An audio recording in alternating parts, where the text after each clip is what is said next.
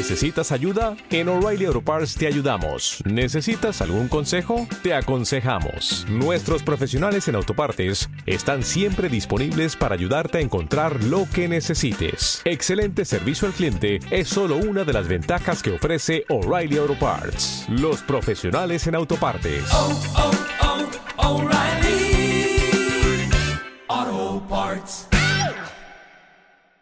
Capítulo cuarto. La caza del coyote. Matías Alvarez tenía la impresión de estar siguiendo a un fantasma, pues no otra cosa parecía Lupe con su negra capa y con el rostro oculto por el capuchón.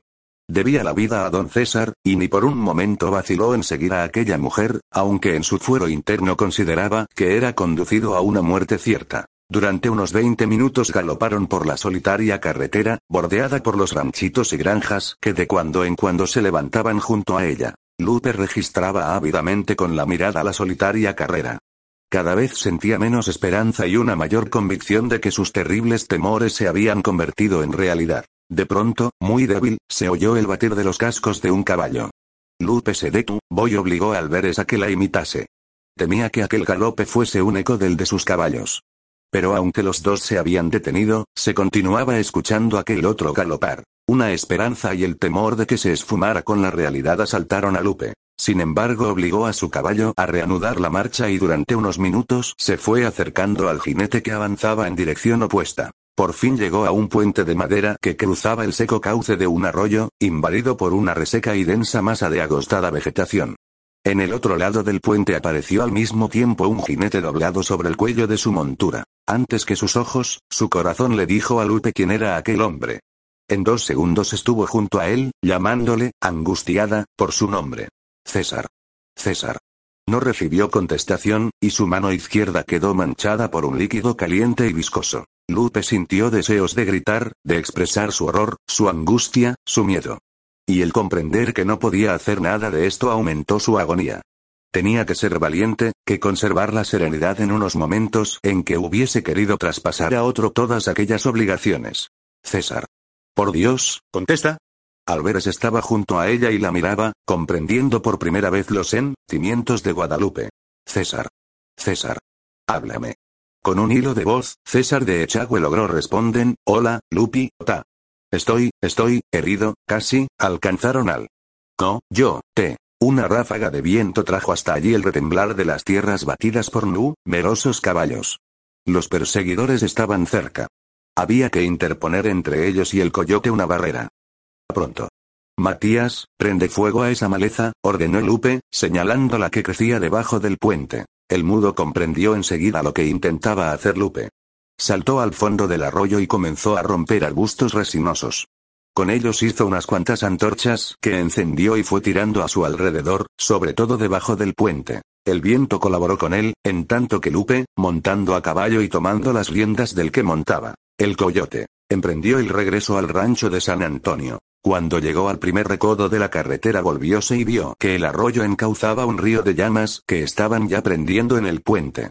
Entretanto, Alberes había montado a caballo y galopaba hacia el este, incendiando la vegetación de más arriba, cuyas llamas eran empujadas hacia el oeste por el viento. Cuando los perseguidores del coyote, a cuyo frente galopaba Teodomiro Mateos, llegaron cerca del arroyo, el puente aún resistía. Pero cuando uno de los jinetes lo quiso cruzar, un disparo hecho por Alberes mató a su caballo, frenando así el impulso de los demás y dando tiempo a que todo el puente se derrumbase en medio de un surtidor de chispas. Mas aquella barrera solo podía durar unos minutos, que hubiesen sido suficientes si el coyote se hubiera encontrado en condiciones de poder galopar a toda la velocidad que podía desarrollar su caballo. Pero Lupe se daba cuenta de que don César no resistiría el violento galope. Por ello, cuando Alberes les alcanzó le cedió el cuidado de don César, galopando hacia una de las casas solitarias llamó a la puerta y, sin desmontar del caballo, gritó. Amigos. Persiguen al coyote. Detenedles el tiempo que podáis. Abrióse enseguida la puerta y un hombre apareció en el umbral. Vio en él a una figura envuelta en una larga capa y con el rostro oculto por un capuchón. Esto le hizo dudar un momento de sus sospechas primeras. Había creído escuchar la voz de una mujer. ¿Qué dice del coyote? preguntó el hombre, uno de los muchos que debía grandes favores al famoso enmascarado. Le están persiguiendo, replicó Lupe tratando de disimular su voz. Ahora no pueden pasar a causa del incendio del arroyo. Pero pronto llegarán al galope. El coyote necesita tiempo para poder huir. Detened como podáis a los que lo persiguen. Pero no matéis a nadie. El coyote solo necesita tiempo. Tengo siete hijos a quienes he podido criar gracias al coyote, replicó el hombre. Él me conservó el ranchito. Enviaré a mis hijos a buscar a los otros campesinos. Les detendremos. Mientras Lupe galopaba hacia otra pequeña hacienda, el hombre llamó a sus hijos y con gran rapidez comenzó a dictar órdenes. Ante todo, era necesario detener a los que llegaban. Cuerdas. Ordenó. Todas las que haya en casa. Arrastrando un montón de recias cuerdas, el campesino, acompañado de sus hijos, corrió a la carretera, junto a cual crecían numerosos árboles. Mientras él tendía una cuerda a través del camino, sus hijos fueron tendiendo otras lateralmente, de árbol en árbol, para evitar que si se veía a tiempo el obstáculo los jinetes pudieran salvarlo con una desviación. Entretanto, Lupe siguió dando la alarma, atrayendo hacia la carretera a todos los campesinos de aquellos lugares. No eran muchos, pero iban animados de un ardiente deseo de devolver los favores que, el coyote, les había hecho. Sus esposas, algunas de ellas, quisieron contenerlos haciéndoles ver que sí, el coyote, estaba en peligro también lo estaban ellos. Pero se dirigían a oídos californianos y ninguna consiguió la tranquilidad de ver a su marido apartado de aquello. Utilizando sus herramientas, hicieron caer desde las laderas de los montes que bordeaban la carretera grandes peñascos que obstaculizaron el camino, y que le hubiese sido imposible al más hábil de los jinetes galopar por allí. Otro puente que se levantaba más adelante fue casi derribado en cuanto el coyote lo hubo cruzado. En todo momento los campesinos vitoreaban a su amigo. El coyote apenas oía nada. La bala de Teodomiro Mateos le había penetrado en el costado derecho, y aunque no había destrozado ningún hueso la herida producida era lo bastante grave y dolorosa para que sufriera mil angustias a cada paso del caballo en que iba montado. Se daba vagamente cuenta de que Lupe estaba cerca de él, y de que aún no se encontraba a salvo. También oía gritos y voces que pronunciaban su nombre. Pero todo esto era confuso y como si ocurriese en un mundo muy lejano. Ánimo, dijo Lupe. Todo se arreglará. Esta gente nos protege. César hubiese querido preguntar qué gente era aquella. Pero de nuevo sintióse hundido en un abismo de negruras y perdió totalmente la noción de las cosas. Teodomiro Mateos, después de buscar inútilmente un punto por donde cruzar la barrera de llamas que le cerraba el paso, decidió que sería más práctico aguardar a que los arbustos se consumieran, cosa que no podía tardar mucho en suceder. En cuanto se abriera un resquicio en la llameante sabana, todos cruzarían por allí y alcanzarían al coyote, que no podía estar muy lejos. Habían sido unos idiotas al precipitarse y dar el alto al coyote, cuando éste se encontraba aún a caballo. Si hubiesen esperado a que desmontara y entrase en la casa de doña Fermina, todo habría salido como se había previsto. Pero él había sido el primero en no poder contener su alegría y, sabiendo que un círculo de hombres rodeaba ya al coyote, le ordenó que se entregara. La respuesta del coyote fue muy desagradable para él, pues de un balazo le arrancó de la cabeza el sombrero, gracias a que, instintivamente, después de conminarle, habíase inclinado un poco, pues de lo contrario la bala le hubiera vaciado la cabeza. Enseguida el coyote cargó contra los que le rodeaban, quienes, de haber tenido enfrente a otro enemigo, hubiesen obrado con mayor serenidad, en vez de apresurarse a abrir camino a su adversario. Solo algunos dispararon sin ton ni son sus armas, con lo cual crearon una gran confusión y nada más. Pero él no perdió tan por completo la serenidad y, aprovechando la claridad que generaban los fogonazos de los disparos, apuntó al coyote. Y tuvo la seguridad de que su bala le había alcanzado, pues un segundo antes de desaparecer de su vista le vio estremecerse y vacilar, cayendo luego sobre el cuello de su caballo. No estaba muerto, porque aún hizo otros cinco disparos contra los hombres de Mateos, aumentando así la confusión y retardando el momento de que se reunieran para perseguirle. A gritos, alaridos e imprecaciones, Teodomiro Mateos consiguió reorganizar sus huestes y pronto estuvo en pos del Coyote, seguido con no demasiado entusiasmo por su gente, de forma que se vio obligado a marchar a la velocidad que ellos querían y no a la que él deseaba, ya que por su parte tampoco se atrevía a acercarse demasiado al coyote, de cuya buena puntería aún conservaba un recientísimo recuerdo. Comenzaron a decaer las llamas por falta de combustible, pero el lecho de rescoldos impedía aún el paso a los caballos. Sin embargo, a los doce minutos de haber llegado allí los perseguidores del coyote pudieron reanudar la caza. Cruzaron en tromba el arroyo, escalaron la otra orilla y al galope tendido se lanzaron carretera adelante. Teodomiro Mateos espoleaba continuamente a su caballo mientras con la mirada buscaba al fugitivo. Sabía que jamás volvería a presentársele una oportunidad como aquella, y que si el coyote se le escurría de entre las manos, podía abandonar toda esperanza de volverlo a cazar. Además, sí, el coyote conseguía huir, averiguaría fácilmente quién había llevado la denuncia a la policía y tomaría tal venganza que nadie más intentaría repetir su acción. Estos pensamientos de Teodomiro Mateos se vieron interrumpidos bruscamente por un inesperado obstáculo contra el que tropezó su pecho y que le lanzó hacia atrás con extraordinaria violencia. Quiso la suerte que el jefe de policía fuera a parar a un lado de la carretera y no debajo de los caballos de sus hombres, que al momento se encontraron todos en tierra. Algunos, que vieron a tiempo el obstáculo contra el que se lanzaban sus compañeros, quisieron salvarlo dirigiendo sus monturas hacia el lado de la carretera. Pero también allí encontraron las cuerdas tendidas de árbol en árbol y se vieron desmontados y en confuso montón. El desorden aumentó en proporciones indescriptibles cuando a ambos lados del camino empezaron a sonar gritos y alaridos, acompañados de los ladridos de los perros, todo lo cual se unió para enloquecer a los caballos y desbandarlos en todas direcciones. Una vez conseguido esto, cuando los hombres de Mateos se rehicieron de su desconcierto, los caballos andaban ya lejos. Y lo más asombroso era que habían desaparecido todos los campesinos que un momento antes aullaban en torno a los hombres de Mateos. Cumplida su obra, los amigos del coyote habían regresado a sus hogares, dejando en la carretera a los perseguidores de su bienhechor. Teodomiro Mateos, hecho una furia, dictaba orden tras orden, jurando que haría pedazos a toda su gente si no se recuperaban pronto los animales para reanudar la persecución de su encarnizado enemigo. Pero hubo de transcurrir media hora antes de que los primeros caballos llegasen a la carretera.